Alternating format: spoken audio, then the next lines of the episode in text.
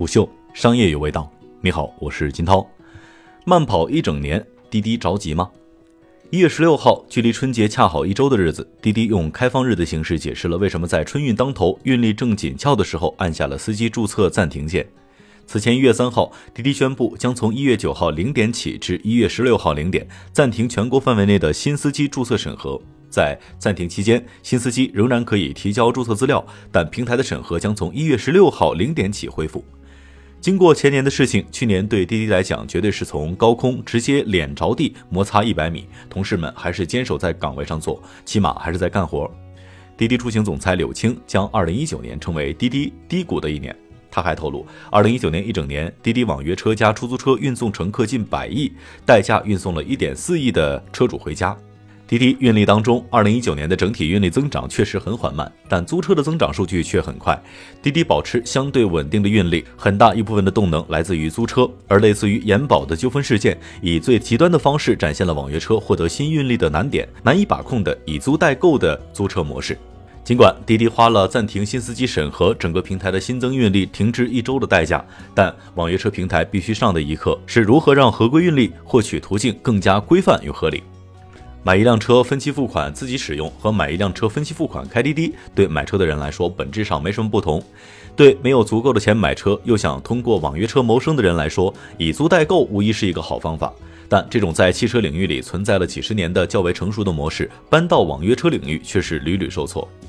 网约车领域的理租代购，指用户通过第三方租赁平台买车，同时获得运营许可证，成为合规司机。这个过程当中，司机需要按照租赁平台的价格缴纳首付，之后的费用分期付款，本质上是一种分期租赁和购车的模式。相比汽车消费贷款等分期付款的买车形式，以租代购首付相对更灵活，贷款资料审核较少，放款速度较快，因此成为资金不够充裕的司机进入网约车的首选方式。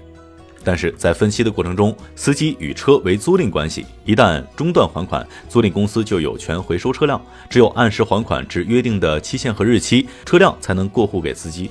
对网约车平台来说，运力至关重要，运力合规的获得也同样重要。二零一九年十二月二十九号，山西好车容易创始人严宝服药自杀未遂事件，揭露了网约车获取运力超出常人想象的复杂面。平台需要租赁公司的合规运力，但合规运力也有可能背负着租赁公司的虚假承诺和高额贷款。尽管小桔车服已在二零一九年全面暂停了以租代购形式的车辆进入平台，并持续打击阴阳合同、乱收费等行为，但平台与第三方租赁平台只是合作关系，对上述现象能够采取的手段非常有限，只能从风险提示、准入流程等方面入手。二零一九年十一月二十八号，滴滴宣布，小桔车服已经在杭州、成都、青岛等城市设立了租车交付中心，尝试用这种方式把控司机车辆获得途径合理且正规。但交付中心并未改变司机与租赁合同签订合同的本质，只是将交付车辆的最后一环转移至平台的把控下。司机本人前往滴滴交付中心，平台的工作人员对租赁合同的规则、租金、租赁方式、风险等向司机解释，并再次确认，以此避免司机误解或者被骗。对利率特别高的司机，滴滴甚至会提供法律支持。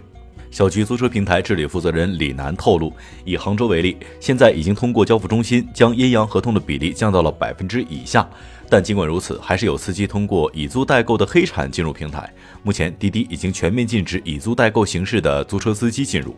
可是，问题频出的以租代购其实是新增运力不可或缺的来源。二零一八年到二零二零年，滴滴通过租赁公司得到的注册车辆数从超过九万台上升至超过五十万。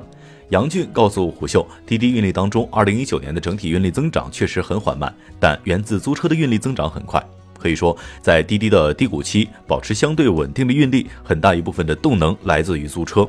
通过租车成为网约车有两种形式：经营性租车和以租代购租车。通常情况下，经营性租车的租金较高，司机收入有限，因此月租较低，且车辆最终属于自己的以租代购的模式是更受司机欢迎的方式。与此同时，以租代购更容易产生纠纷。网约车司机租车是为了接单赚钱，司机收入会根据淡旺季来波动。以西湖景区为例，其淡季的叫车数相比旺季要少百分之四十八，但以租代购合同通常一签就是三年，每期都是固定的金额。这种不稳定使得以租代购的网约车司机更容易埋下隐患。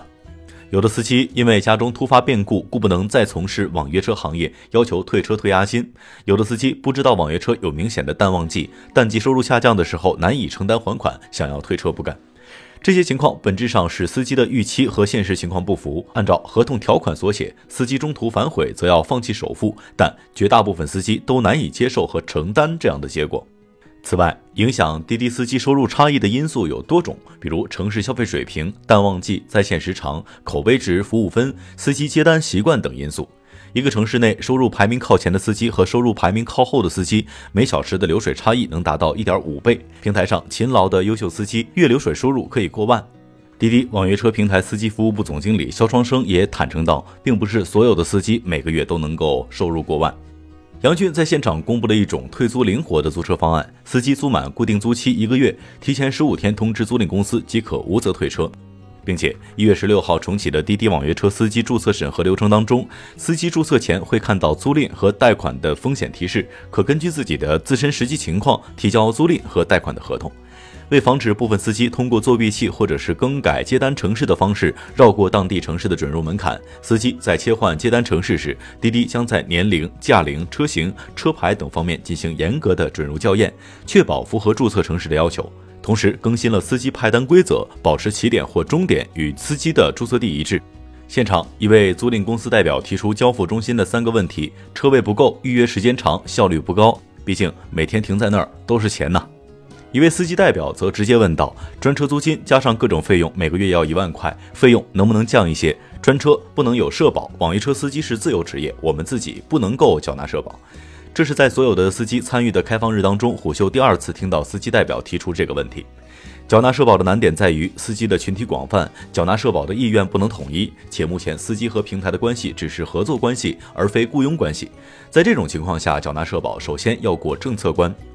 在网约车运力成为竞争核心的今日，租赁合规车辆毫无疑问是既能够满足监管要求，又能够又能为网约车平台补充运力的方式。目前推出的退租灵活的方案效果怎样，暂未可知。但滴滴为解决运力问题与优化司机保障体系而不断寻药的状态，很大概率将长期的持续下去。